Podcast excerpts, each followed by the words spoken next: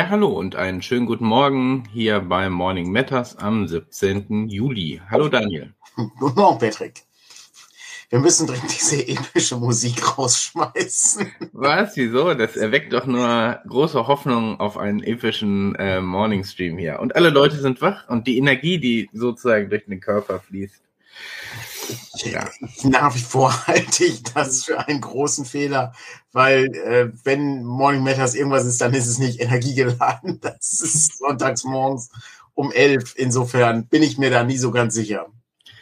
Ja, hier wird schon gesagt, die hilft beim Wachwerden. So, und die Leute sind dann wach und dann können sie, halten sie auch den, unseren mittelmäßigen Morgentalk durch. Ich weiß das nicht. Ist sehr gut. Ich bin nicht, ich bin nicht ganz sicher. Aber wir sind ja eh nur Vorprogramm für den Presseclub. Insofern nicht. Ja, stimmt, da sind dann spätestens alle Leute ganz wach und ja. begeistert dabei, weil die immer die gleichen Themen haben dieses Jahr. Aber es gibt ja auch keine anderen Themen. Das ist, das ist richtig, ja. Ich habe gesehen, du hast schon mal sagen, äh, mit ja, einem Du, äh, willst du jetzt schon spoilern oder was? Ja, ich meine, das ist einfach. Ich meine, was willst du denn spoilern? Wir können am Anfang die Umfrage machen. Geht es um Ukraine oder geht es um Energie? Ähm, oh, so. Ich, ich muss gestehen, das finde ich eigentlich ganz interessant, äh, was für das Presseclub-Thema werden. Ähm, das ist so ein bisschen wie ähm, die, äh, ne, was äh, was nehmen wir, äh, was nehmen wir während der Sendung zu uns? Äh, ich habe gesehen, du hast heute gesund in den Tag gestartet mit einem Saft. Ja, Multivitaminsaft faszinierend. Ich habe ohne ähm, Zuckerzusatz. Sehr gut. Ich habe äh, einen klassischen schwarzen Tee mit etwas Milch ungesüßt. So äh, sieht's aus. So, ihr ja, könnt jetzt auch in den Chat schreiben, äh, was ihr gerade trinkt. Ähm, oh, sehr gut. Äh, und dann müsst ihr die Glocke drücken und noch irgendwie äh, den Like-Button zerbersten und was auch immer. Ja, ah, das ist das Schlimmste. Ich habe mir ist aufgefallen, ähm, dass die ähm, YouTube äh, Clickbait-Bilder auch immer merkwürdiger werden. Also das ist so ein Bereich, der, den ich äußerst merkwürdig finde. Und dann ist mir noch was aufgefallen. Ich weiß nicht. was ähm, meinst du mit merkwürdiger? Ja, die, das sind dann so Photoshop-Bilder, wo dann irgendwie so ein, so ein riesiges Monster irgendwo rumläuft oder irgendwie sowas, oder die Leute oh, total okay. verzerrt sind oder in irgendwelchen Kostümen oder irgendwie sowas. Das ist völliger Irrsinn. Ähm, das andere, was mir aufgefallen ist, äh, ich äh, glaube, da hatten wir noch gar nicht drüber gesprochen, die Unmengen an Werbung, die im Moment äh, auf einen reinprasseln, wenn du irgendwie Instagram aufmachst oder Facebook. Bei Facebook hast du wirklich irgendeinen Beitrag von irgendjemandem, den du kennst, Werbung. Beitrag von jemandem, den du kennst, Werbung. Instagram genauso. Und dann sieht das auch immer so aus, als wäre das irgendwie so ein normaler Clip eben, damit du eben denkst, oh cool, was ist das denn? Und dann stellt sich am Ende raus, ah nee, ist nur so ein Coaching-Programm für ein Marketing-Seminar oder irgendwie sowas. Uh, gibt's da Adblocker für? Ich weiß, also bei, Facebook war ich jetzt in letzter Zeit nicht so häufig, von daher weiß ich es ja. dann nicht, aber den Rest habe ich auf dem Handy, von daher. Ich weiß nicht, ob es fürs Handy Adblocker gibt. Ähm, ja, wäre wünschenswert, hätte ich jetzt gesagt. Ähm, Finde ich, find ich nicht schlecht. Diverse Leute haben hier reingeschrieben, äh, was sie. Äh, ja, morgen wir haben dazu aufgerufen. Also Kaffee ist, glaube ich, in verschiedenen Variationen sehr weit da vorne bei. Ich finde auch gut, dass Kaffee und in einem getrennten Glas O-Saft. Ich meine, das äh, ist gut. Ist ja äh, ist wie also die Kombination gibt's auch, ne? Espresso und Orangensaft, aber ähm, gemischt stelle ich mir sehr, obwohl gibt's bestimmt es also am Ende, am Ende gibt es das irgendwie alles. Ja. ja. Ähm, was es allerdings nicht mehr alles gibt, sind äh, Funktionen bei Windows. Äh, ich äh, habe äh, mich. Ähm, deine, deine Überleitungen sind immer grandios, ja. Ja, ich habe mich, ich habe mich mit Windows 11 äh, arrangieren müssen und ich bin irgendwie ein bisschen enttäuscht. Äh, mein Computer ist ja abgeraucht und ich äh, brauchte relativ schnell einen neuen, ähm, um äh, wichtige Mausritterprojekte zu Ende zu bringen. Und ähm, dann war der DCC-Tag ja auch noch gestern. Heißt also, oh, meine Brille ist etwas schief. Äh, heißt also, ich musste ähm, mich äh, damit beschäftigen, dass ich relativ schnell einen neuen PC habe und äh, offensichtlich ist Windows 11 jetzt der Standard. Ich habe ja keine Ahnung von irgendwas. Und dann habe ich äh, festgestellt beim Installieren ähm, von Programmen und so, und dass ich so ein paar liebgewonnene Funktionen nicht mehr habe. Unter anderem mein Drucker. Der Drucker ist einfach nicht mehr da. Ich stöpsel den ein, USB das ist ein ganz normaler Canon Tintenstrahldrucker, nichts Besonderes. Der kann Duplexdruck, was besser ist als der Drucker im Büro, wie ich hörte. Aber ansonsten ist das nichts Aufregendes. Äh, es ist ein ganz simpler Drucker. Der erkennt den nicht. Ich kann den nicht installieren. Ich verstehe nicht, warum. Früher, ne, alte Männer erzählen von früher am Sonntagmorgen. Ich habe ein USB-Kabel reingestopft. Es funktionierte ohne Probleme. Es ist, es ist. Das ist auch das, was in der Anleitung drin steht, wie du gerade sagtest im Vorgespräch. Ne? Also ja. äh, hier installiert die Software und jetzt stöpsel den an und dann. Ja, äh, genau. Hast du schon mal einen anderen USB-Port versucht? Habe ich auch schon versucht. Ich bin schon unter den Tisch geklettert, äh, hinten, vorne, alles Mögliche versucht, nichts. Ja, ein großes Rätselraten, ähm, das stört mich. Und das andere, und jetzt bin ich nicht sicher, wie ich das ähm, sinnvoll beschreiben soll. Aber ich glaube, es ist dann responsiv. Ich weiß es nicht. Wir haben ja die Taskleiste unten. Wir machen gleich bessere Themen, Leute. Keine Angst. Ähm, wir haben ja die Taskleiste unten. Und dann ist es meistens so, wenn ich zum Beispiel ähm, dir ein Bild schicken möchte oder sowas, dann gehe ich, dann nehme ich das Bild, ziehe es unten auf das Icon der Taskleiste, dann öffnet sich das Programm Skype beispielsweise und ich kann es dir rüberschicken oder so. Das geht nicht mehr. Die Taskleiste ist nicht responsiv. Warum? Was machen die denn da? Was soll das? Du kannst Bilder auf die, Ta also auf ein Programm in der Taskleiste ziehen? Ja, natürlich. Das ist, wenn ich zum Beispiel ähm, eine Morning Matters Folge zum Schneiden nehme, dann nehme ich die, dann nehme ich die, also entweder öffne ich das äh, über ähm, über das ähm, Tonbearbeitungsprogramm oder ähm, ich äh, ziehe halt die MP3 einfach in das Ding rein, was schon offen ist, wenn ich drei verschiedene Tonspuren habe oder ja. so. Also ich weiß, wenn ich das Programm offen habe, dann geht, das häufig. Nicht, ja. nicht immer, je nach Programm und wie das programmiert ist und so. Aber dass ich das auf die Taskleiste ziehen konnte, ist okay. Das Problem ist, ähm, ich frage mich jetzt, bin ich halt dumm? Was Kann man diese Taskleiste, also ich habe die auf einem Laptop, habe ich Windows 11 drauf, weil ich glaube ich so blöd war auf, ja mach doch einfach mal. Äh, ja.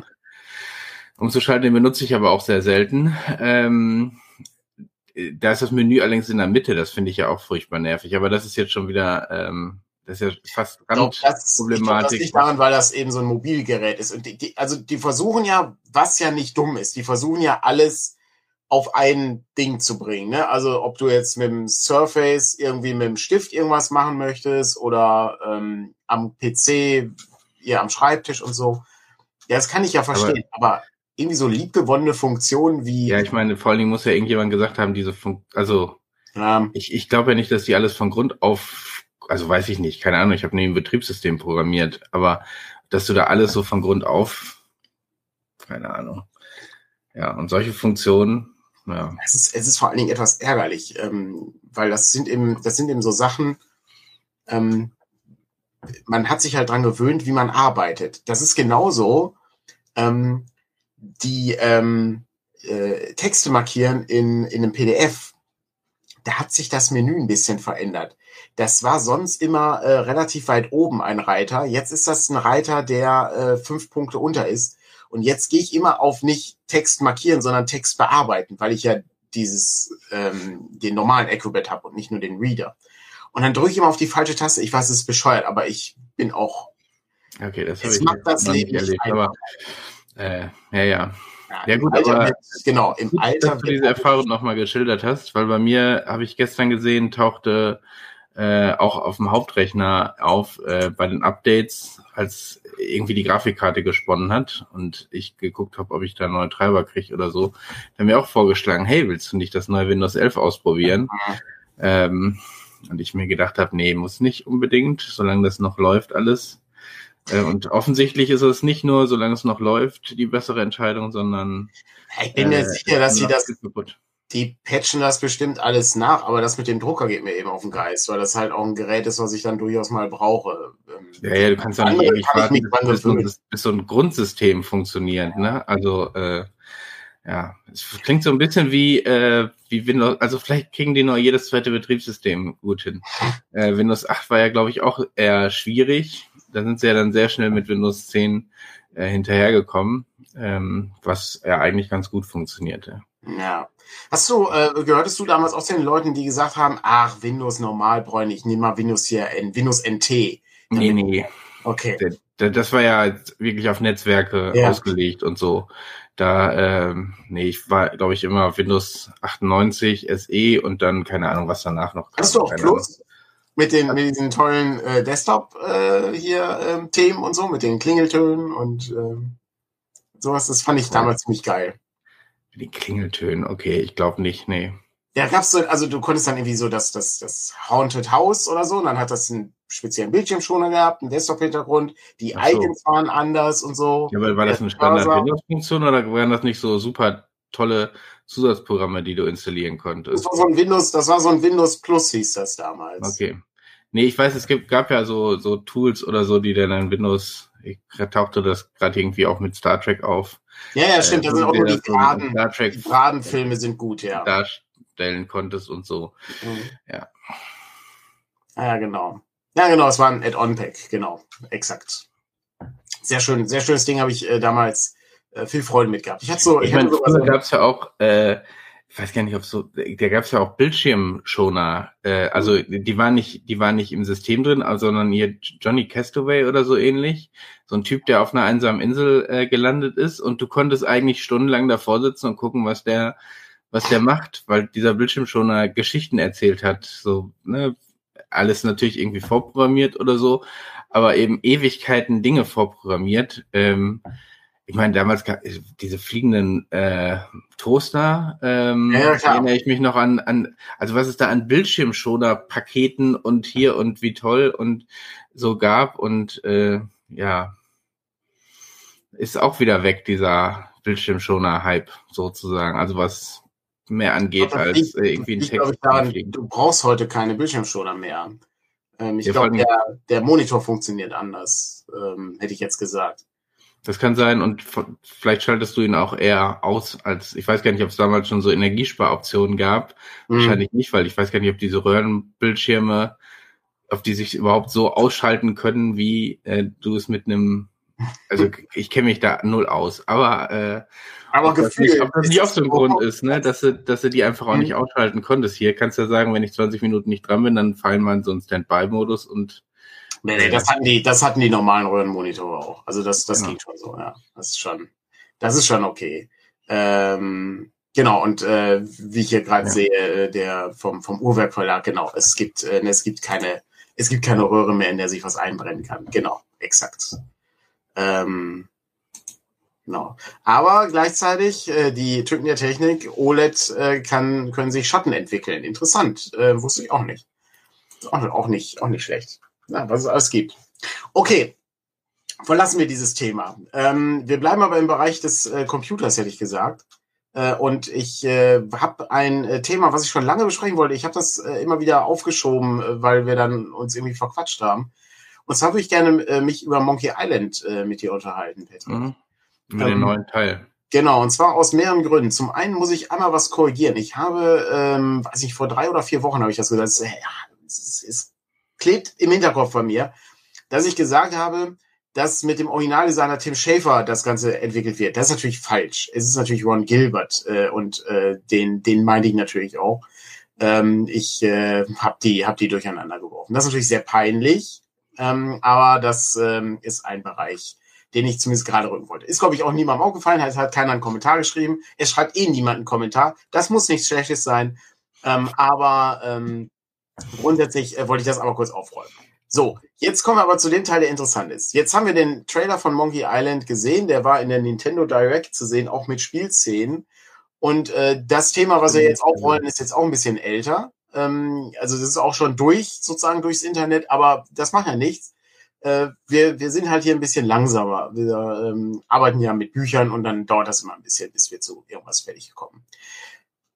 Es gab aufgrund des Artstils einige Kommentare. Leute fanden den nicht gut. Hast du davon irgendwas mitbekommen? Äh, äh, ich habe ja also ein bisschen was von, aber nur nur sehr am Rande. Ich habe das, ich habe auch den Trailer ehrlich gesagt nicht gesehen. Okay, krass. Ähm, das äh, lohnt sich auf jeden Fall mal anzugucken. Ähm, und äh, es gibt da folgende Geschichte hinter.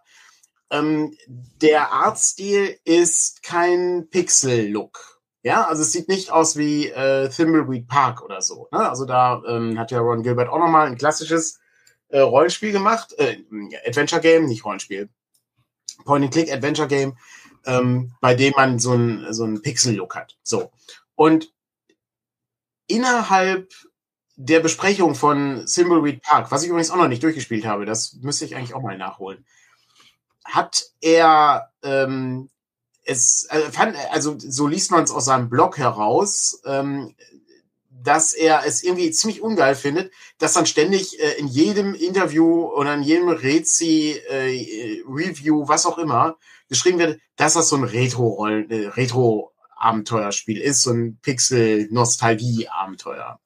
Und das kann ich verstehen, dass man das als Designer irgendwie auf den Geist geht, weil sie haben sich halt für diesen Look entschieden und das hat Gründe, aber ist vielleicht nicht nur diese Nostalgiegründe, sondern es ist halt auch eine gewisse Ästhetik, dieser, dieser Look. Und du kommst aber nicht raus, es bleibt halt immer dieser Nostalgie-Look. Bei Monkey Island haben sie das nicht gemacht. Bei Monkey Island haben sie einen ganz eigenen Artstil genommen und sie haben keinen Pixel-Look genommen. Unter anderem auch deswegen, weil dann eben Leute nicht mehr schreiben können, hey, das ist ja wieder so ein Nostalgie-Pixel-Spiel und so. Ne? Das ist, kann ich komplett nachvollziehen. Aber es gibt dann Leute, die finden das so schlimm, dass sie dann irgendwie äh, wüste Beschimpfungen an die Designer schicken, dass das nicht der Look ist, den sie erwartet haben und dass das doch äh, alles scheiße ist und das kann doch nicht sein. Äh, ihr, ihr raubt mir hier meine, äh, meine, meine Erinnerungen, mein, ja, und äh, ich bin nicht sicher, ob es da noch Todesdrohungen gab, aber könnte, könnte ich mir vorstellen, das gibt's ja schon bei anderen Videospielen. Ja, es wird zumindest immer dann also ich sag mal so, zum einen glaube ich, manchmal wird die Erinnerung auch sehr verklärt. Ähm, ich habe hab Monkey Island letztens auch wieder angefangen und äh, also was damals ziemlich coole und detaillierte Grafik war, ist heute eben Pixelbrei. So, ich sag's mal ganz böse. Und das kann man, das kann man, das kann man. Hast du Monkey Island 1 oder 2 gespielt? Das ist wichtig. Eins oder zwei? Eins. eins. Eins hat, eins hat schlechtere Grafik, zwei. Eins ist ja auch noch mal älter, ne? Genau. Ich, ich, will das auch gar nicht, also das Spiel war damals super, es ist heute immer noch super und ich äh, spiele es zwar häufig in der moderneren Grafik, wobei die Steuerung da scheiße ist, ähm, im Vergleich zur klassischen, aber ich drücke regelmäßig den Knopf, um sozusagen dieses alte Gefühl mir wiederzuholen, weil du kannst ja mit einem Knopfklick in, ins alte Spiel rüber. Aber das habe ich bei so ein paar anderen Spielen gesehen. Wenn du die ein paar Jahre später äh, sozusagen nochmal wieder rausgeholt hast, und das war früher die genialste und realistische Grafik, die du je gesehen hast in deinem Leben und dir gedacht hast, was soll da noch weiterkommen? Na gut, ganz so schlimm war es nicht, aber äh, wenn du die dann rausholst und denkst, ja gut, ganz so, ganz so genial war sie, vielleicht ist sie dann eben doch nicht mehr. Ähm, so, das ist so das eine und ich, so das, was ich bisher gesehen habe, ist das vollkommen in Ordnung. Also, und vor allen Dingen, äh, ist es nicht mein Spiel. Also, äh, hm. ich, ich kann mich da nicht hinstellen und sagen, nee, ihr müsst das aber in der Grafik machen, äh, wie ich das irgendwie gerne das, hätte, so. Also, ähm, die äh, Sache ist die, ähm, wie gesagt, es lohnt sich, das einfach mal nachzulesen bei äh, Grumpy Gamer. Ähm, das ist der Blog von Ron Gilbert ähm, wo er dann auch so ein bisschen was dazu schreibt. Ähm, zum einen muss man sagen, als damals die LucasArts-Sachen rauskamen, waren die eben auf dem Stand der Zeit. Das war halt beeindruckende Grafik damals. Ne? Ja. Das muss man sich einfach auch mal vergegenwärtigen. Das für uns, die alle hier sind, klar, denke ich, da muss man niemandem erklären, dass früher Grafik eben so aussah. Monkey Island 2 sah ja auch schon ganz anders aus, hatte auch einen anderen Artstil und war auch deutlich detaillierter als äh, Monkey Island 1. Ähm, Monkey Island 3 wurde ja dann nicht mehr mit äh, Ron Gilbert gemacht, aber immer noch bei Lucas Arts. Das war ja dann so ein Cartoon-Look. Äh, das sah dann eher aus wie so ein Disney-Film. Und der vierte Teil hatte dann noch mal eine 3D-Grafik. Also das ja, heißt, ja, das dass sich Leute über den Monkey Island Art-Stil aufregen, gibt's halt schon lange. Das halt, hat halt schon Tradition. Aber mein Gott, wie kann das sein, dass Leute irgendwie ihren, ihren Scheiß ins Internet rauspusten an Leute, die irgendwie was herstellen. Ich, das ist mir ein absolutes Rätsel, in welcher Härte dann ähm, den Leuten vorgeworfen wird, das ist Schrott, was sie ja macht.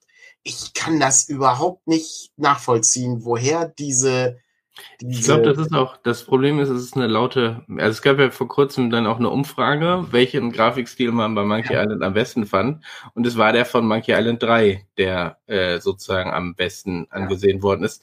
der jetzt dem, den man jetzt hat, nicht ganz unähnlich ist. Also von den klassischen dreien, wenn du jetzt ne, die 3D-Variante mal außen vor lässt, wo damals irgendwie die ganze Roll äh, äh, Adventure äh, Community ja quasi drin abgebogen ist äh, und ich glaube damit das Genre auch ein bisschen kaputt gemacht haben, aber das ist fast ein anderes Thema. Mhm. Ähm, äh, dann hast du diese, ähm, dann hast du diesen Stil ja auch am ehesten. Das heißt, äh, und der, der ist jetzt, glaube ich, noch mal ein bisschen peppiger, ein bisschen, bisschen minimal verrückter, aber äh, das äh, ist trotzdem, also, und äh, vor allem, wenn das, wenn das sozusagen dann der größte Teil ist, dann wirst du wahrscheinlich, so wie du es häufig hast, du hast eine laut schreiende äh, Gruppe von Leuten, die äh, dann einen furchtbaren Skandal draus machen.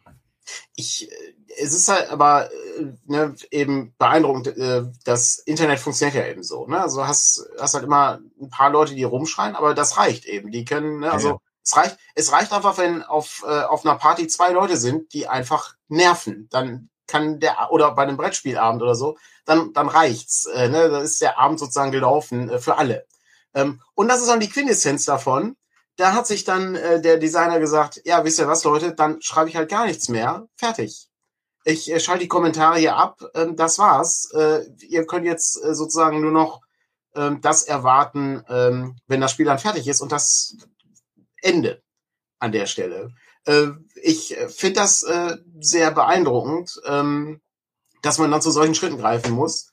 Und ich bewundere im Grunde die Leute, die früher vor dem äh, äh, Social Media äh, äh, Ding äh, Sachen äh, machen konnten, ohne dass sie ständig irgendwie kontrolliert wurden oder irgendwas rausgeben mussten. Das ist, es ist eine, eine unglaubliche Last. Ich erinnere mich Bitte? Dass es diesen Rückkanal so nicht gab. Ne? Genau. Du konntest natürlich deine Pressevorstellung machen und dann äh, wurde das in den äh, relevanten Computerspielzeitungen abgedruckt äh, und dann gab es vielleicht Leserbriefe an die und also aber da muss es ja schon viel Mühe haben äh, oder an die äh, an die Firmen und äh, ja, die konntest du in Ablage P packen, ne? Also ja, genau. Aber das ist eben heute diese, diese, auch diese Grundgedanke, dass eben äh, ne, jeder, jeder seine Meinung sozusagen auch äh, verbreiten kann weiß ich, manchmal ist die Meinung auch nicht so relevant. Das würde ich jetzt einfach mal sagen. Gerade wenn es darum geht, ob einem was gefällt oder nicht. Es ist, es ist wirklich sehr schwierig. Ähm, und mir tut das dann echt leid für Leute, die eben, also ich meine, man muss sich das einfach mal vorstellen. Du hast halt Ron Gilbert, der nochmal ein Monkey Island macht. Das ist so unrealistisch, weil das so viele Hürden hat. Die Rechte, die vorher bei LucasArts waren, dann wurde die Sparte dicht gemacht, dann wurde das von Disney aufgekauft mit Disney irgendwie zu verhandeln, um sowas zu machen. Und das Adventure-Game-Genre an sich auch nicht gerade jetzt der Kassenknüller und so. Also super unrealistisch. Und dass er auch die, die Musiker irgendwie noch mit dabei hat und die, die anderen Designer, die an dem Spiel mitgearbeitet haben. Es ist ja ein ganzes Team dahinter. Total unrealistisch, dass das stattfindet. Und das erste, was die Leute dann sagen, ist, ja, sieht aber nicht so aus, wie ich mir das vorgestellt habe. Das ist ja scheiße. Nee, also ich kaufe das nicht. Also ich würde auch sagen, äh, das sollte keiner von euch kaufen. Und eigentlich müsste ich den Leuten auch sagen, dass sie äh, bitte aufhören sollen, sowas zu produzieren, sonst komme ich vorbei mit, dem Messer. Der Sex, was ist denn hier los? Ja. Gott. Oder hier bei, bei äh, man erinnere sich an diese Cyberpunk 2077 Geschichte, wo ja, hier, ich habe jetzt Urlaub genommen und ihr bringt das Spiel nicht raus, aber ich glaube, ich komme mal hier gleich vorbei mit. Ja, ja genau. Und dann, und dann und kommt dann das Spiel raus. Und dann war es verbuggt. Äh, genau, dann kommt äh, das Spiel raus und dann war das Spiel halt nicht in dem Zustand, in dem es hätte sein sollen. Und es ist, oh, das ist, mh, mm, da lässt einem, da, da, da zweifelt man schon am, ähm, ja, am menschlichen Verstand. Das ist die Totgeburt. Also äh, ja. irgendwas überalt und dann voller Bugs rauszubringen, sorgt dafür, dass Ganz er hat gleich, einen, also ich habe es noch nicht, ich habe es noch nicht gespielt, obwohl es ein Genre sein könnte, was mich interessiert, weil das irgendwie immer noch so im Hinterkopf rumspukt. Wobei tatsächlich inzwischen ist das wahrscheinlich gut gefixt und okay, aber es bleibt eben das Schlechte erstmal hängen. Ja, ist ja auch dann, genau, es ist, es ist dann im Grunde da auch egal, ähm, weil das ist einmal, ne, also das bleibt halt, genau, es bleibt ja. hängen. Ist so du hast das halt immer in Verbindung mit, äh, oh nee, das ist doch ein Bug-Desaster, so wie, ähm, ähm, oh, wie ist das denn nochmal? No Man's Sky. No Man's Sky, ja, was, was ähm, so gehypt war. Und ich habe es genau. letztens nochmal angeschmissen auf der neuen Playstation. Aber jetzt eher aus Zeitgründen so nicht. Ich habe ja. schon den Eindruck, da hat sich ein bisschen was getan, aber äh, Ja. Ja, ja, doch, also da hat sich, da hat sich deutlich was getan. Ja, ja. Ne, ich, ja, ich finde das, ich finde das einfach sehr schade. Also gerade wenn dann, ähm, wenn dann wirklich man sagen muss, ja, ich, ich höre halt auf, irgendwas jetzt weiterhin zu erzählen, wie wir dieses Spiel gemacht haben, einfach weil ich keine Lust habe, mich mit den Trotteln auseinandersetzen zu müssen. Ja, ja. Ja, vor allem für die Leute, die es dann doch interessiert ja. und die da mehr drüber wissen wollen und so. Ähm, ja, das, das ist sehr ärgerlich. Richtig bedauerlich. Also, ähm, ist äh, echt krass. Gleichzeitig denke ich mir natürlich, eigentlich müssten wir Monkey Island jetzt nochmal spielen. Aber spielt jetzt, glaube ich, jeder äh, spielt jetzt alle Monkey Island Teile. Äh, wir hatten ja überlegt, mal Baphomets Fluch zu spielen. Ähm, aufgrund von Zeit äh, ist uns das noch nicht gelungen. Aber äh, fände ich nach wie vor eigentlich ganz geil. Nee, ich hab's ja, ich hatte es ja angefangen. Ich glaube, ich bin kurz davor. Also ich habe es dann ein paar Stunden gespielt und dann, äh, dann war auch wieder die Zeit da. Aber es ist schon faszinierend, wie viel hängen geblieben ist äh, ja. von damals, auch was die Rätsellösung und so angeht. Ähm, ja, ich würde also, äh, ich, also den neuen Teil würde ich auch, äh, freue ich mich auch schon sehr drauf. Ähm, ich hoffe, dass ich halt irgendwie noch eine Schachtel kriegen kann. Ich hätte ja gerne noch eine Schachtel. Ich habe ja die Monkey Island 2 und 1 Schachtel ähm, irgendwo hier noch herumstehen. Allerdings auch nur in der Collection. Ich habe leider nicht, die Einzelschachteln hatte ich leider nicht. Ähm, und ich ärgere mich bis heute, dass ich die Day of Tentacle Box nicht mitgenommen habe damals. Aber das war so unglaublich teuer. Das, ich habe ähm, neulich meine Dungeon Keeper Box in der Hand gehabt hier. Ähm, äh, liegt die hier noch irgendwo? Nee, leider nicht. Ähm, Dungeon Keeper Gold äh, war das. Äh, ist mit Dungeon Keeper 1 und Dungeon Keeper Deeper Dungeons, also der zweite, das, das Add-on sozusagen. Und da war auch noch der, ähm, der Kassenzettel drin. Äh, Im No-House oh. habe ich das gekauft, oh. im Zentro äh, für äh, 79,95. Bei Monkey Island war bei dir schon, aber schon die CD-Fassung, oder? Monkey Island war die CD-Fassung. Ähm, das also, da ist ja. leider keine, ich glaube, da ist kein Kassenbon mehr drin, oder? Ich, warte mal, ich habe die, ich hab die Schachtel hier. Oh. Äh, ich kann mal kurz gucken, ob ja, da ein Kassenzettel drin ist. Meistens äh, hebe ich die auf. Hier leider nicht. Hier leider nicht. Ich meine, das ist die Frage, ähm, ob die das überhaupt noch in so einer Box. Ähm ja, doch. Also ich glaube für Sammler, bei ich ärgere mich auch bei Simulate Park habe ich die Box auch nicht gekauft. Ähm, Ach, da gab's, da gab's da eine gab's Box. eine Shuttle, ja. Ah, okay. So ein Limited Run gab's da. Ähm, ähm, es gibt so es gibt extra Firmen, die machen das. Die, die stellen dann so Sammelobjekte her. Aber ich finde das eigentlich ganz geil. Ich mag das ja, ja ich meine, auch. Am Ende ist das ein Sammelobjekt, ne? Das ist ja. Äh, ja. das ist so wie äh, ja. ja geschrieben wird, äh, würde Monkey Island inklusive Disketten für den Amiga was bringen. Also vor allem, wenn man keinen Amiga hat. Äh, aber selbst für PC müsstest du heutzutage ja schon gucken. Äh, ich weiß, wir haben ja ein Diskettenlaufwerk gekauft für den, für den Fernsehwettbewerb ja. damals per USB. Was ähm, aber ist schon, äh, ist schon sehr speziell, ja. Ja, es hat schon ziemlich, es hat schon ziemlich geil. Ähm, irgendwie. Ich, ich mag halt dieses, äh, dieses Objekt irgendwie zu haben. Ich habe mir auch. Ja, genau, weil ich, ich, also ich frage mich auch, wie Disketten halten ja auch nicht ewig, ne? Nee, Und, gar nicht. Äh, das heißt, äh, ob du das dann überhaupt noch spielen könntest, ist dann nochmal eine ganz andere Frage. Also mir geht mir geht's tatsächlich nur um das Objekt. Also ich habe ja, auch ja, genau, ist, äh, viele, viele davon sind genau. reine Sammelobjekte, genau. Ja, also ich habe ähm, ich habe auch noch ähm, ich habe mehrere, mehrere so Schachteln, die sind alle hier oben auf dem, auf dem Regal, äh, was man nicht sehen kann hier im Bild. Äh, aber da habe ich auch noch zum Beispiel Outlaws äh, von LucasArts. Das Western, äh, der Western-Shooter, mhm. auch mega geil. Ähm, auch ähm, fantastischer Soundtrack von, äh, oh Gott, Clint Bakayan heißt er, glaube ich. Äh, der hat auch Soundtrack für Monkey Island gemacht, unter anderem. Mega gut. Äh, habe ich für die Deadlands-Runde, die wir irgendwie zweimal gespielt haben, eingesetzt. Ist ein mega guter Soundtrack. Äh, und auch ein ganz tolles Spiel mit so comicartigen Grafiken und so habe ich äh, damals im Netzwerk ähm, im Kumpel gespielt, häufig. Richtig cool. Ähm, und auch hier Indiana Jones Fate of Atlantis habe ich auch ja auch rumliegen. Ja, gut, klar. Ja, ja. mega geiles Spiel. Ja. Ähm, richtig, richtig fantastisch. Und ähm, ich, ich mag halt diese, diese, diese Objekte irgendwie. Also ich, ich, weil das eben auch so ein, so ein Faktor ist, dass es nicht nur auf der Festplatte irgendwie rumliegt. Ich habe ähm, ja, weiß ich, wir erzählen das ja immer dasselbe hier. Das ist wie der Presseclub hier. Ne, das ist wie, wie DVDs und so.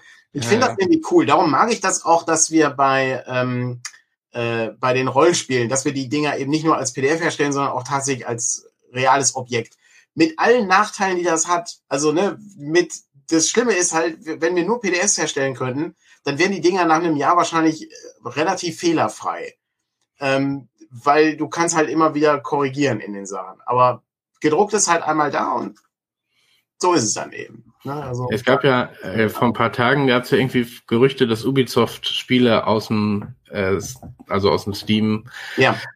Store zurückzieht, also so, dass du sie auch nicht mehr spielen kannst, obwohl du sie mal gekauft hast. Das haben sie, glaube ich, inzwischen geändert. Nur online kannst du sie dann nicht mehr spielen, aber das ist ähm, ehrlich gesagt ist das bei vielen Spielen dann irgendwann der Fall. Ich weiß nicht, ob das, wenn du die über deren Software äh, hast, ob du die dann noch spielen kannst, so genau.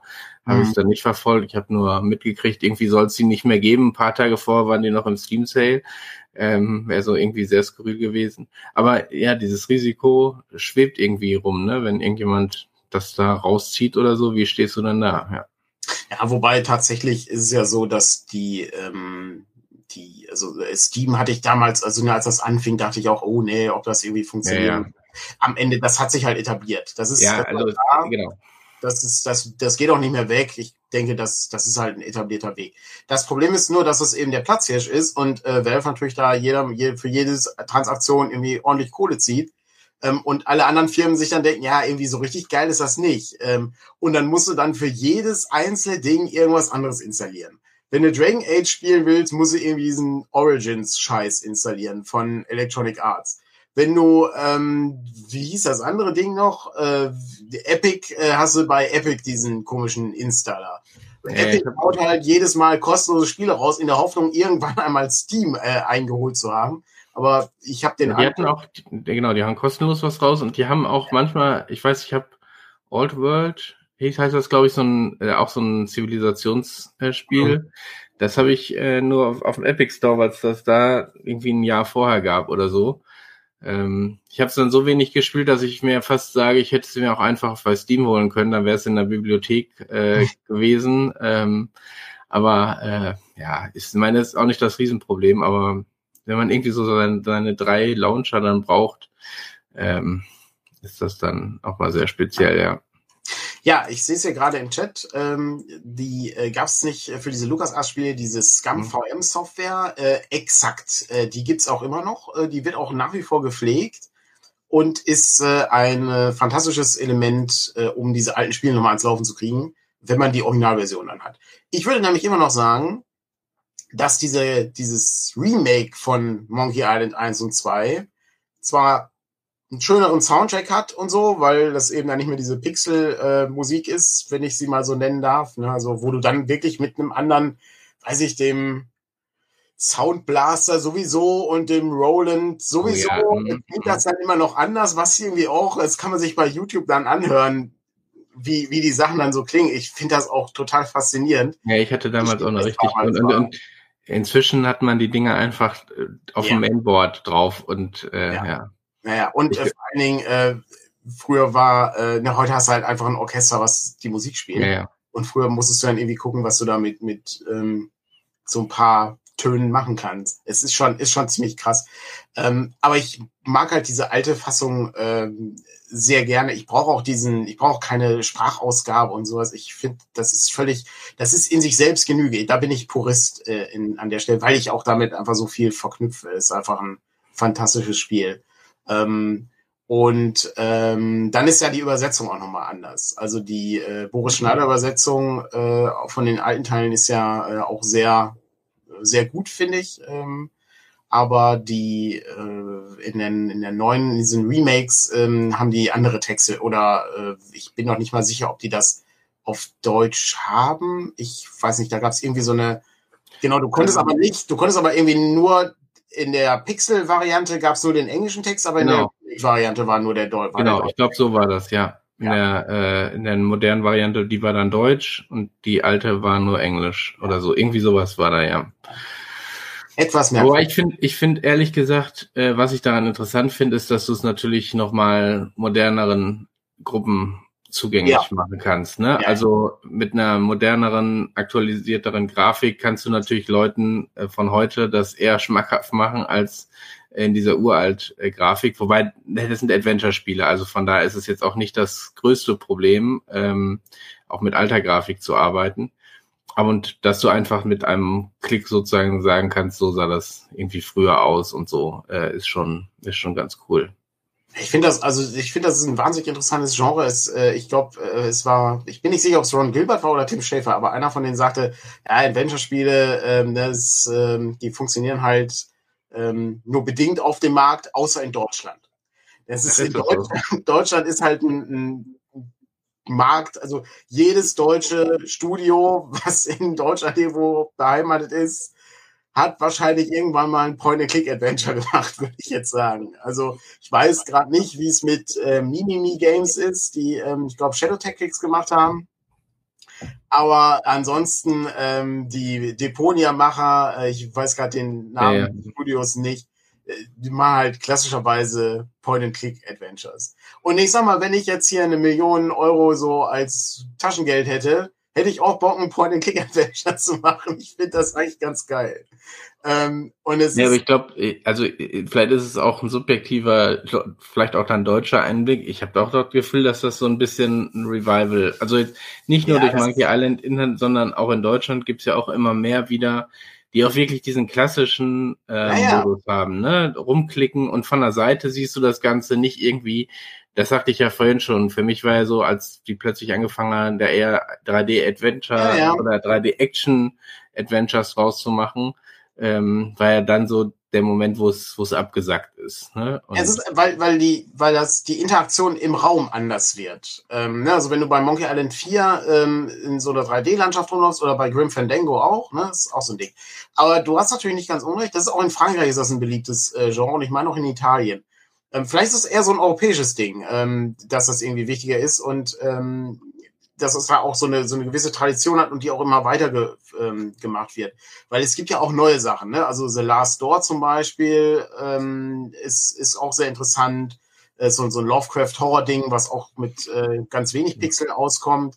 Äh, The Dark Side Detective ist auch so ein, so ein ähm, humoriges äh, Ding. Und da gibt's ja so ein paar Sachen. Ich, ich finde das wahnsinnig spannend. Wir müssten mal so eine Adventure-Reihe machen, aber wir haben ohnehin keine Zeit ähm, mit, mit Sachen. Aber ich fände das total spannend.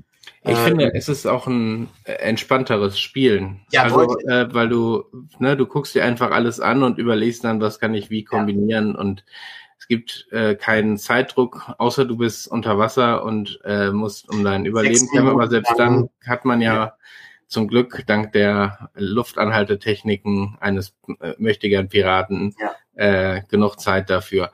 Ähm, hast du ja eigentlich nie äh, irgendwelche Probleme. Und viele davon sind ja auch sackgassenfrei inzwischen ausgelegt. Ne? Also früher gab es ja noch von Sierra. Oh ja. Die hatten, die hatten, häufig dann, du bist tot oder du hast dein Auto nicht kontrolliert bei Police Quest, wenn du nicht außen um dein Auto einmal rumgegangen bist, um zu kontrollieren, äh, funktionieren, keine Ahnung, die Bremsen oder irgendwie sowas funktionierte dann nicht und dann warst du weg vom Fenster. So, also da gab's das schon auch häufiger. Bei den anderen, äh, ja, da musst du eben, wenn du nicht weiterkommst, dir nochmal jeden Ort angucken, nochmal jeden Gegenstand angucken und dann hast du irgendwann deine Lösung. Ja, auch da gibt's einen, ähm, einen alten Artikel, ich glaube aus den 90ern, von Ron Gilbert, der sich einmal, ne, warum Adventure-Spiele scheiße sind. Äh, ne, why Adventure Games suck oder so ähnlich heißt der. Ähm, und dann schreibt er da auf, warum, ne, also irgendwie in, in, weiß ich, 14 Punkten oder so, warum Sachen nicht funktionieren. Wie eben, du hast ganz am Anfang bei King's Quest vergessen, die Katze zu streicheln und drei Stunden später hilft dir die Katze nicht, den Schlüssel zu geben oder irgendwie so ein Quatsch, ja. Und dann ist es, oh, dann denkst du, meine Güte, was ist denn, was ist denn hier mhm. kaputt? Ne? Oder diese, diese ähm, diese Sterbesituation, die du auch gerade beschrieben hast, ne, wo du dann ja einfach dein Pech hast, äh, weil du irgendwas vergessen hast. Ähm, das ist halt ein bisschen ungeil. Das, das gibt's bei LucasArts Adventures gab's das ja dann auch nicht mehr später. Aber es sind, äh, also ich finde das auch, es ist ein interessantes Genre. Ich äh, habe immer so im Hinterkopf, kann man daraus irgendwas lernen fürs, äh, fürs Rollenspieldesign, also das, was wir jetzt machen. Und da gibt's so ein paar Aspekte, die ich denke ich schon sehe, aber wenige, ähm, weil es ist ja meistens immer nur diese eine Lösung, die du dann hast bei diesen Point-and-Click-Adventures. Also du musst ja, ähm, den, äh, die Banane mit dem Metronom äh, kombinieren, damit der Affe hypnotisiert ist, damit du ihn später als ähm, Monkey Wrench, äh, den, den einen Gag, den man nicht übersetzen kann und ein Rätsel, was man nicht übersetzen kann, benutzen kannst, damit du den Schraubenschlüssel einsetzt, um ein ah, ich glaube, ein Wasserventil zu schließen. Es ist eher ein, eher ein Rätselspiel und Puzzlespiel als, äh, als Freispiel. Aber gut, das, das ist ja sowieso die Beschränkung, die Computer äh, ja. häufig haben. Also ne, bei, bei Rollenspielen hast du ja auch eher verschiedene Wege, wie du was lösen kannst, ja. aber auch nicht, also bei Pen äh, Computerrollenspielen, ja. da ist ja auch schon das Höchste, wenn du irgendwie mit Diplomatie oder mit Kampf das quasi lösen kannst, anstatt eine dieser beiden Varianten. Ähm, aber ist ja auch nicht so, dass du diese Freiheit hast, die du eben an einem äh, normalen Pen and Paper äh, Abend haben kannst. Ja, genau. Aber aber trotzdem interessante interessante Sachen. Ich rätsel ja schon länger ähm, nee, mir ging, mir ging gerade durch den Kopf, äh, dass dieses, äh, ich habe es noch nicht gespielt, du hast es dir dann letztens mitgenommen, äh, diese Point-and-Click-Mechanik, die ja auch inzwischen versuchen in Brettspielen umzusetzen. Ja, ja, aber ich äh, wollte ich, da wollte ich auch noch zu hin. Ich habe nämlich angefangen, aber ich bin noch ganz am Anfang. Ähm, das hieß ähm, Cantaloupe, äh, hieß genau. das. Ähm, da ist zum einen erstmal hier intern für uns, Patrick, legst du mir bitte auch eins zurück jetzt aus dem Büro, damit ich, äh, ich hätte gern eins für die Sammlung. Ähm, sehr interessantes Konzept, was mit Hilfe von äh, einer Mickey Mouse haftigen äh, Spionfolie in Rot ähm, ja, okay. hm. gelöst wird. Ähm, du hast halt oftmals Bereiche im Text, äh, wo du dann mit deiner Spionfolie so drüber gehen kannst und dann kannst du diesen Abschnitt dann lesen. Und du musst Karten aneinander legen. Das ist schon ganz interessant. Äh, ich äh, frage mich nur, wie die das hergestellt haben, weil das muss Unmengen an Material kosten. Es gibt schon einen zweiten Teil davon. Also von daher. Ja, interessant. Also ich, äh, ich bin auf jeden Fall ähm, interessiert, äh, weil ich äh, finde das so spannend, dass wir sozusagen so ein so ein so ein Zirkel haben mittlerweile. Äh, ne, wenn du überlegst, am Anfang haben Brettspiele und Rollenspiele Videospiele inspiriert und jetzt gehen wir wieder den Schritt zurück. Videospiele inspirieren dann wiederum Brettspiele. Das ähm, finde ich ganz spannend und es ist gar nicht so einfach, ein Point-and-Click-artiges Rollen, äh, Rollenspiel, ein Point-and-Click-artiges äh, Computerspiel in die Welt des Brettspiels äh, rüberzubringen. Das haben wir bei Time Stories zum Beispiel auch gesehen. Mhm, genau, ja. Ähm, das war ja auch so ein Ansatz, mhm. der, der so, der funktioniert, der ist aber auch noch nicht so richtig gut. Ähm, das ist nämlich gar nicht so leicht. Ähm, weil, ja, Point and Click ist einfach genial von der Idee her. Ne? Also du hast halt, wie der Name schon sagt, ne? du deutest irgendwo drauf und dann, dann Ja, kommt. und kannst und das Entscheidende ist, du kannst ja tausende Dinge theoretisch kombinieren. Und ja. du kriegst bei 90 Prozent der Dinge zwar gesagt, äh, das macht keinen Sinn oder mhm. das kann ich nicht kombinieren, äh, ja. weil es da keine individualisierte Antwort gibt, aber du kannst es zumindest versuchen. So, ja. und das, äh, das in ein, diese massig an Kombinationsmöglichkeiten in ein äh, Spiel zu kombinieren, ohne dass es dann auch irgendwie langweilig wird, ist, glaube ich, nicht ganz, nicht ganz simpel. Ja, das, das stimmt wohl. Aber interessante Vorstellung, also wie man sich damit äh, beschäftigen kann. Wir müssen mal gucken, vielleicht machen wir das ohnehin mal. Wir müssen auch mal überlegen, ob wir mal, äh, ob wir Sommerpause machen oder nicht. Ähm, weiß ich, weiß ich auch gerade nicht, äh, ob wir, ähm, also im Moment sehe ich hier keinen Urlaub bei mir, aber ähm, die äh, Frage ist, ob wir, ob wir so ein Ferienprogramm machen. Ja, mal gucken, vielleicht was anderes, ja. Ja, das wird vielleicht eine Überlegung wert, ja. Ähm, aber der Donnerstagabend war ja immer so ein Bereich. Ja, ja, war so eine Überlegung, genau. Da was zu machen. Das wäre das wäre nicht schlecht. Weil es gibt, äh, ich habe ja dieses, äh, dieses schöne Point-and-Click-Adventure-Buch und da gibt's halt noch wahnsinnig viele Sachen. Ähm, der einzige Nachteil ist immer bei den Sachen, ich bin nicht sicher, wie viel Spaß macht das zuzugucken, äh, weil ähm, also ich wäre jetzt, wenn ich jetzt Monkey Island 1 spielen würde oder Monkey Island 2, ich würde halt die Sachen nicht vorlesen. Ich, äh, da wäre ich ja irgendwann. Ja, bis, also ich meine, so viel ist es dann am Ende auch nicht, aber ja, ja.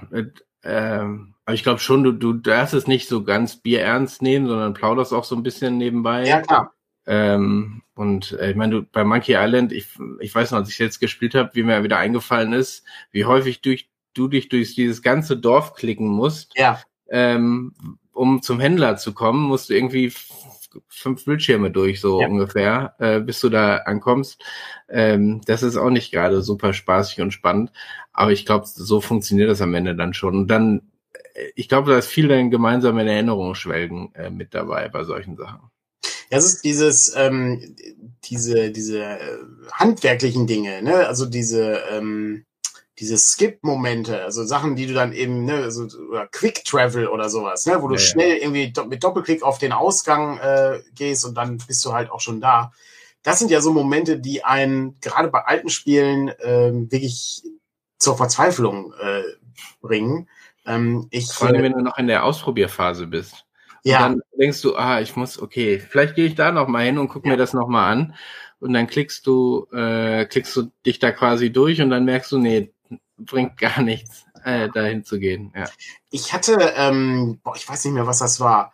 Das war, äh, weiß ich, Master of Orion oder irgendwie so, wo du einfach nur Truppen in einen Transporter bringen musst. Ja, ja, da haben wir schon mal drüber gesprochen. Ja. Aber sowas ja. ist, das ist halt die Pest, ja, weil du irgendwie 15 Minuten was machen musst. Oh, das ist ganz grauenhaft. Ich sehe gerade, der äh, Roland äh, möchte uns Bart's Tale äh, hier leihen, wenn, wenn es noch funktioniert. Äh, da gibt's ja auch ein Remake von. Und ich glaube, Bart's Tale ist mir zu hart. Ich finde ja die Idee ganz geil. Wir haben ja mal vor, äh, weiß nicht, als noch Schnee lag, vor zwei Jahren, glaube ich, haben wir mal, ähm, oh Gott, wie hieß das denn nochmal? Grimsgate gespielt als Test abends. Das war auch so ein moderner Dungeon Crawler, wo so, du dich ja. mm. ähm, in so 90 Grad Schritten immer bewegen konntest und so, immer ein Feld. Und ich finde, die Faszination für die Dinger ist ja da, ne? Also ich finde das schon ziemlich geil. Aber bei Barzer ist halt echt krass. Da musst du ja wirklich auf deinem Karo-Kästchen Papier, wie bei 4 gegen die Finsternis, den Dungeon nachzeichnen. Und dann gibt's dann dann so, so ärgerliche Teleporter und so. Und dann wirst du dann irgendwie in einen völlig anderen Raum reingeschmissen.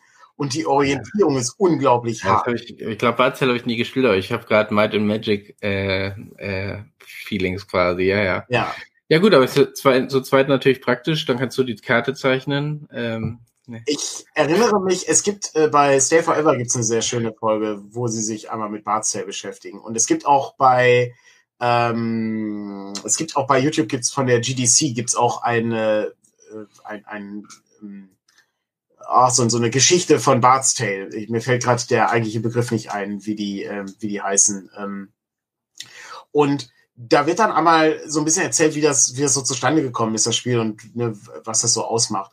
Und ich muss ehrlich sagen, das ist mir, das ist, also so sehr ich es mag, dieses Artefakt zu haben anschließend, ne, dass du dieses, das war der Dungeon, den ich in Bartstale geschafft habe. Ähm, so sehr würde ich lieber vier gegen die Finsternis nehmen, was mir halt den, dasselbe bietet, aber es ist halt viel angenehmer für mich. Also es ist schon ganz interessant. Ähm, oh ja, ich sehe gerade, äh, hier geht's um die, äh, die, äh, die Schicksalsklinge. Oh ja, die alten DSA, oh, äh, äh, und so, ja. Ja, das, das werde ich auch nicht vergessen, welcher Teil, ich weiß nicht, ich glaube, es war der dritte Teil. Und dann gingst du da raus in so ein DSA ähm, äh, Rollenspiel. Und dann gingst du raus aus der Stadt und dann wurde ich irgendwie von 15 Orks irgendwie überfallen und die, die, allein, dass der Kampf irgendwie ewig dauerte, aber du hast ja überhaupt keine Chance gehabt. Ähm, ja, meine, diese Zufallsbegegnung, ja, ja. ja. Und dann habe ich es auch ausgemacht. Es ist, ähm, das war, das war Wahnsinn. Ich habe, habe ich glaube ich auch irgendwo noch die Nordland-Trilogie, heißt es, glaube ich, in so einer Schachtel. Ja, ja, das sind, das sind, das sind die, äh, die drei. Da gab's ja irgendwie dann, später gab's auch noch Drakensang oder so ähnlich, die waren dann ja. noch mal ein bisschen moderner und anders ausgelegt, ja. Aber wir können noch kurz, weil wir schon ja. bei Brettspielen waren, können wir noch kurz, also ich kann ehrlich gesagt gar nicht so viel darüber sagen, die Spiele des Jahres erwähnen. Oh, es ist das Spiel des Jahres. Äh, genau, das Spiel des Jahres ist gestern gekürt worden, also Spiel ah. des Jahres und Kennerspiel des Jahres. Okay. Äh, Spiel des Jahres ist. Du einmal kurz, bevor wir, bevor wir anfangen, einmal kurz, was ist der Unterschied zwischen dem Spiel des Jahres und dem Kennerspiel des Jahres? Spiel des Jahres ist im Prinzip Familienspielniveau. Also das sind Spiele, die äh, du auf den Tisch packen kannst und eigentlich jeder und jede sofort mitspielen kann. Äh, da musst du, die Regeln sind nicht so tief. Ähm, da kann jeder mitmachen. Kennerspiele, es gibt ja sozusagen Familienspiele, dann gibt's Kennerspiele, dann gibt's Expertenspiel. Und die nehmen in der Komplexität sozusagen zu. Das Heavy Game sozusagen. Was? Das Heavy Game.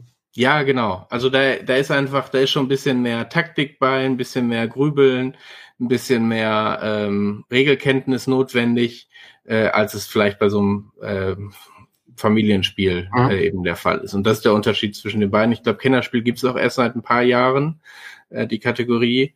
Ähm, aber ist natürlich, also ich sag mal so, Familienspiele sind sind immer irgendwie auch ganz nett. Äh, also dieses Spiel des Jahres ist so immer ganz nett, aber ähm, mein Bruder und ich spielen jetzt auch schon etwas größere Spiele, dann ist das manchmal eben auch sehr seicht. Ne? Dann ist es nett, aber es ist eben haut einen auch nicht so vom, vom Hocker sozusagen. Kommt, ich finde mal, es kommt immer so ein bisschen drauf an. Also es gibt halt Jahre, wo die, wo das Spiel des Jahres schon ziemlich genial ist. Äh, ich äh, glaube, Hanabi zum Beispiel äh, war mhm. auch Spiel des Jahres.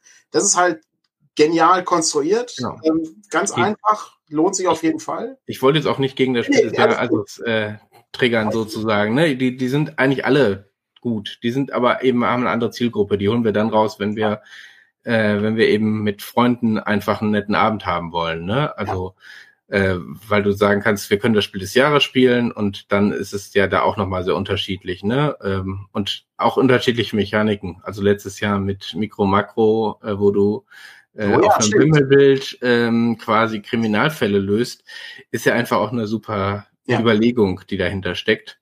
Ähm, oder äh, häufig sind es ja auch irgendwie so Partyspiele. Just One war, glaube ich, vor zwei Jahren das Spiel des Jahres, wo du zusammen mit äh, kooperativ spielst und eine Person muss einen Begriff raten, aber die anderen schreiben auch nur einen Begriff auf ihr, auf so Täfelchen. So, und aufgrund dessen, wie es, was da drauf steht, muss diese Person diesen Begriff erraten. Ähm, so ein bisschen wie Codenames, also zumindest mit diesem Begriff. Ja, so, so ein bisschen. Ich glaube, mhm. Codenames war auch mal Spiel des Jahres. Auch ein äh, gutes Spiel. Nicht mehr, oder zumindest nominiert. Ich weiß gar nicht, ob es am Ende gewonnen hatte. Aber ähm, genau, das heißt, so in diese, in diese mhm. Richtung geht da viel. Dieses Jahr ist es Cascadia, so ein Puzzle-Plättchen-Lego-Spiel, wenn ich es richtig gesehen habe, wo du ähm, Landschaft auslegst und dann Tiere zuordnest und da versuchst über bestimmte Kombinationen Punkte zu sammeln. Ich habe es leider noch nicht gespielt. Wir haben es seit Anfang des Jahres auf der Einkaufsliste stehen, aber es ist ähm, außer Produktion gewesen. Äh, steht schon in der zu, zur Bestellung ist es, also bestellt ist es schon. Wir warten nur darauf, dass es ankommt, aber es ist eben auch da nicht immer ganz ganz einfach. Äh, ansonsten war noch ähm, Scout, auch das kenne ich nicht äh, bisher, und äh, Top Ten. Ich glaube, da hatte ich vor ein paar Tagen schon mal drüber erzählt. Ne? Ähm, ja, das, also, das ist doch dieses Quizspiel, ne? oder? Ähm, ja, nee, nicht, also wo du äh, auf einer Skala von eins bis zehn äh, von nützlich bis unnützlich oder so äh, machen. Was, wir haben, ich habe es inzwischen gespielt, äh, was schwieriger ist, als man es erstmal denkt. Vor allen Dingen, wenn du eine sieben hast oder eine acht ähm, dann einzuordnen, wo, äh, was ist denn das? Also 10 und 1 ist ja das einfachste, völliger Blödsinn oder das absolut Beste ähm, zu wählen, aber äh, das dazwischen und der Abstufung zu finden und dann zu überlegen, was hat die Person neben mir vielleicht. Und ich darf aber mit einer neuen darf ich, muss ich viel machen, aber auch nicht zu viel und so. Also mhm. schon äh, schon nochmal sehr speziell und sehr gut, ähm, ist aber für große Gruppen. Und bei dem Kennerspiel war nominiert Dune Imperium, also so ein ähm, ja, Strategiespiel wäre jetzt übertrieben, ist so ein, du baust ein Deck auf und du hast natürlich den Planeten Arrakis und versuchst da die Vorherrschaft zu erringen. Ähm, dann war ähm, Cryptid, heißt das so? Äh, also ein, äh, da, da, da ist die auch die das Design und die Mechanik sehr interessant. Da geht es darum, ein Monster zu suchen mhm. auf einem Plan, auf einem Hexfeldplan. Ähm, und jede Person hat bestimmte Anhaltspunkte, wo es nicht ist oder wo es ist. Und du kannst musst dann andere Personen fragen nach Hinweisen, die die hat. Und nach und nach durch die Fragen, die du bekommst äh, und ausprobieren, ähm, versuchen rauszufinden, wo es sich befindet. Und es gibt wirklich nur ein einziges Feld, wo das äh, Monster sich befinden kann, laut den Informationen, die man hat. Also auch dann, es ist ein ziemlicher Gehirnzwirbler, ähm, weil du eben versuchen musst, aus den Informationen, die andere kriegen, äh, geben, äh, auch anderen gegenüber irgendwie einen Mechanismus hinzukriegen. Also ist auch leider sehr fehleranfällig, ne? Wenn eine Person die Karte falsch versteht, die man ja, hat. Ja, das äh, ist, das kann funktioniert alles schon nicht mehr. Ne? Darum, ja. Und gewonnen hat dann Living Forest, äh, was bei Pegasus, und da vielleicht diese Kategorien auch nochmal anzusprechen, erst das Familienspiel auf der Packung äh, stehen hatte. Die haben dann jetzt für die neue Auflage dann äh, daraus ein Kennerspiel gemacht. Ähm, und äh, da spielst du eben äh, Wesen im Wald, oder die, die vier Jahreszeiten, glaube ich, um genau zu sein, und versuchst eben diesen Wald äh, in gewisser Form vor Feuer zu schützen verschiedene Arten von Punkten zu sammeln. Und das ist, äh, wir haben es wir haben's gespielt vor zwei Wochen. Ähm, ich glaube, das ist wirklich so ein guter Übergang. Für uns war es schon wieder fast zu seicht eben, weil es es gibt Kennerspiele, die mehr bieten als das. Aber es bietet eben so einen netten Übergang. Du hast drei Gewinnbedingungen, also entweder zwölf Bäume pflanzen, zwölf Feuer äh, löschen und das dritte habe ich jetzt vergessen, aber die sind alle auch immer mit bestimmten ähm, äh, Dingen verbunden, die du sammeln musst. Das heißt, du hast drei verschiedene Siegstrategien, aber es ist auch sehr schnell erkennbar, wie du zu diesem, zu diesen Punkten kommen kannst. Und dadurch kannst du dich sehr einfach fokussieren auf etwas, ist, finde ich, für den Einstieg, wenn man so ein bisschen komplexer werden will, darum glaube ich eigentlich auch ganz gut. Du okay. hast sehr schnell, du hast eine Strategie und du hast sehr schnell auch einen Weg, wie du dahin kommst, ohne dir irgendwie tausend Umwege zu überlegen. Und äh, von daher, ich glaube, für, für Leute, die ein bisschen mehr probieren wollen, mal, äh, ist das, glaube ich, auch ein echt gutes Einsteiger-Kennerspiel. Okay. Nie von, nie von gehört, ich bin ja auch nicht mehr. Ich, ich auch nicht. Ich habe es, äh, als es nominiert worden ist, habe ich es bestellt. Äh, und da ging es noch.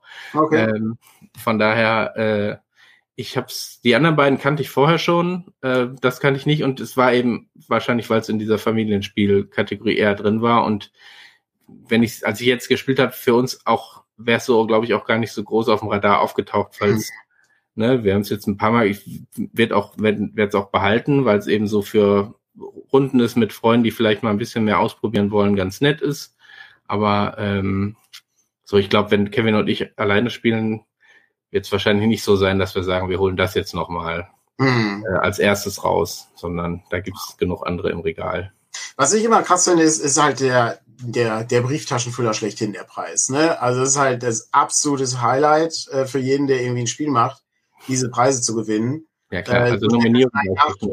Also, ähm, ich glaube, die Nominierung reicht inzwischen schon aus, um, äh, um richtig, richtig gut loszulegen, weil die waren alle danach äh, erstmal wieder ausverkauft. Ne? Das, ist schon, also das, ist schon mega, das ist schon mega krass äh, und gerade in der heutigen Zeit bei Produktionssachen und so und dann sind das meistens ja Sachen, die nicht so häufig jetzt, sagen wir mal, in Europa gedruckt werden, ähm, dann wird es noch umso spannender. Ja die Sachen zu bekommen. Ähm, das ist schon krass. Ich hoffe, dass wir irgendwann mal ein Spiel des Jahres gewinnen. Ähm, aber die Chancen sind gering. Müssen wir erstmal ein Spiel machen, aber äh, ja. Also ich denke mal einfach eins aus. Also du spielst ja. so, ein, so ein Ding, äh, wo du einen Wald spielst äh, und du musst auf Hexfelder ein Monster suchen. Und müssen gemeinsam, hat sich das Monster im Wald versteckt. Und dann müssen aber mit Hilfe von Begriffen, die du auf kleinen Kärtchen schreibst, müssen die Sachen. Ja, ja, okay, du willst das, das Mega-Game machen. Ja, ja. Du musst die einordnen in der Skala von 1 bis 10. Ich genau. könnte mir vorstellen, dass. In Wirklichkeit kämpfst du aber eigentlich auch darum, wer die Vorherrschaft in diesem Wald hat, ne? Correct. Genau. Mit dem Deckbuilding. Ja, ja, ja, mit dem Deckbuilding-Charakter, genau. Ne. Gut, äh, lässt, sich, lässt sich einiges von verkaufen. Ähm, und nicht zu vergessen, äh, am Ende ist das, ähm, äh, oh Gott, wie heißt das denn nochmal, wenn die, wenn die Sachen zerreißen muss? Ähm, hm, ja, so ein Legacy-Game. Legacy, genau, ist ein Legacy-Spiel. Ist ein Legacy-Spiel. Die Zeit sind, glaube ich, vorbei mit diesen Legacy-Sachen, oder? Also es äh, kommt, glaube ich, nicht mehr so viel von raus. Also zumindest sehe ich nicht mehr äh, so viel davon. Da gab es ja mal eine richtige Schwemme von. Ja, ich weiß es ehrlich gesagt gar nicht, was so dazu angekündigt ist. Also es gibt ja viele so Kampagnen, die eher so, ne, also Gloomhaven oder so, ähm, da kommt ja dann auch Frosthaven äh, irgendwann jetzt raus. Mhm. Ich, aber das ist ja, war ja auch schon immer eine etwas andere Kategorie, diese also, Dungeon. Das sind ja auch keine äh, keine Familienspielartige Sachen. Das sind halt schon nee, aber ich glaube so, ich weiß auch gar nicht, doch so ein paar gab's. Es gab My City zum Beispiel, ähm, das war so ein, hatte so einen Legacy-Modus, auch für die Familie. Aber ich weiß gar nicht, ob das sonst so Familienspiele groß waren, weil du musst sie ja häufig, also das ist ja mein Problem. Ich habe hier Pandemie äh, Season 1 noch nicht mal abgeschlossen. Season 2 und Season 0 liegen noch eingeschweißt äh, hinten rum ähm, weil du musst die musst ja regelmäßig diesen Kram auch auf den Tisch bringen. Ja. Das gleiche mit Arkham Horror, dem Kartenspiel oder Herr der Ringe, dem Kartenspiel. Äh, so, wenn wir beim Rollenspiel davon reden, man braucht viel Zeit, um das zu spielen, ist es da ja nicht anders. Äh, du brauchst ja auch die Zeit, um, um diese Spiele immer wieder rauszukramen. Das stimmt, ja. Ähm, von daher. Ja, beim, beim Thema Zeit können wir nur sagen, dass unsere Zeit abgelaufen ist und der Presseclub gleich äh, übernehmen Deine, deine Überleitung, ja. Ähm, und ähm, ja, es ist natürlich nicht ganz falsch, dass äh, die äh, erste Season von Pandemie bisher noch keiner ja, ja. hat. Die äh, läuft immer noch äh, und äh, scheint auch irgendwie nicht großartig sich zu verändern, denn äh, wenn man sich mal abseits der aktuellen Energiepreise und äh, des Ukraine-Kriegs äh, sich damit beschäftigt, ist die Corona aber auch nicht geil gerade. Ja, aber für einen Presseclub ist das vorbei. Ja, das ist vorbei. Da geht's jetzt um äh, die Gaskrise-Koalition. Da, haben wir, da haben wir seit einem halben Jahr kein Corona mehr. Ja, scheitert die Klimapolitik der Ampel. Gute Frage, ist eine knifflige Angelegenheit. Äh, bin ich auch äh, zwiegespalten, muss ich ehrlich sagen. Ähm, das ist äh, nicht leicht zu entscheiden. Ähm, gerade wenn man dann irgendwie überlegen muss, ne, lässt man Atomkraftwerke noch ein bisschen laufen? Äh, wie sieht's mit dem Kohleausstieg aus? Äh, wo kommt die, wo kommt die Energie her? Was machen wir? Ähm, Vielleicht könnte man ein Tempolimit einführen.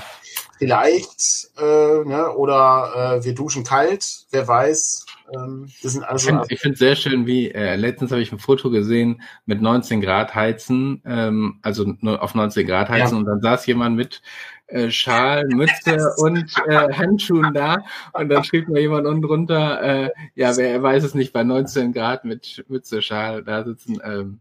Es ist mega, mega geil. Es ist, äh, wenn ich, wenn ich überlege, ich, äh, ich, ich finde 19 Grad völlig ausreichend. Ja, ja, ich meine, ansonsten jetzt die Fenster aufreißen die nächsten Tage, richtig die Luft reinlassen und dann die, nicht mehr rauslassen. Ne? Genau, das, äh, schön, die, schön die 40 Grad mitnehmen hier und dann, dann geht's. Jetzt haben wir unser Quiz gar nicht mehr gemacht, machen wir vielleicht nächstes Mal. Ja, aber wir haben ja viel, trotzdem viel über Monkey Island und Co. Wir haben viel über Monkey Island gesprochen, aber wir hatten ein, ein GameStar-Quiz gefunden zum, äh, zum Thema Monkey Island. Da können wir natürlich vielleicht beim nächsten Mal noch irgendwas ausdenken, vielleicht kann man das mit dem Chat spielen. Oh, das ist natürlich auch nochmal was, ja. Das ist eine gute Idee. Gut. Ich wünsche allen einen schönen Sonntag. Nicht vergessen, äh, letzte, letzte Werbung, ne? Hier, äh, die DCC-Tagsachen sind im Shop.